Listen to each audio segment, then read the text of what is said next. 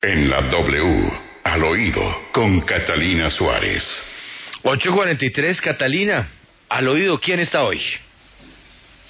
Buenos días, Juan Pablo, y arrancó diciembre con su alegría y asimismo arrancan las exageraciones en gastos en algunas alcaldías.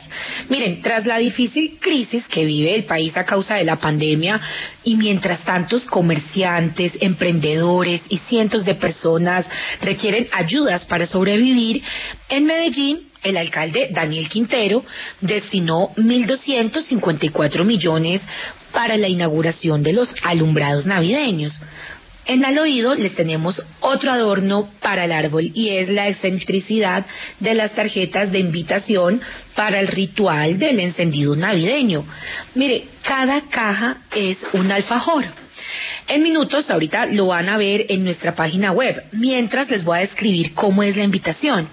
Son cuatro cajas con alfajores.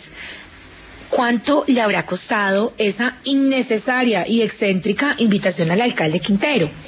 Pero además en lo político se sigue moviendo también el alcalde Daniel.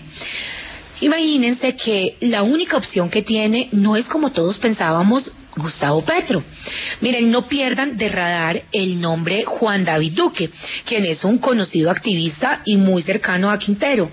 Aspirará al Congreso y tiene otra tareita muy importante y es ayudar a fortalecer listas en Congreso y la imagen de Daniel Quintero en todo el país. ¿En qué va esto? Pues supimos que Juan David ya ha tenido muy importantes puentes con miembros del equipo del el candidato Rodolfo Hernández. También se ha reunido con personas de Fuerza Ciudadana como Holman Morris.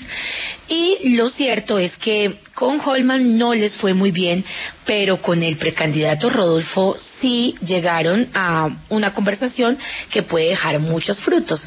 Entonces, pues lo único que sabemos es que se van independientes para el voto de la presidencia. No les disgusta ni Rodolfo Hernández, no les disgustan los Galán, no les disgusta Alejandro Gaviria, no les disgusta Gustavo Petro. Un, un equipo que, mejor dicho, puede estar en muchos lugares y tal vez al mismo tiempo. Esto es al oído.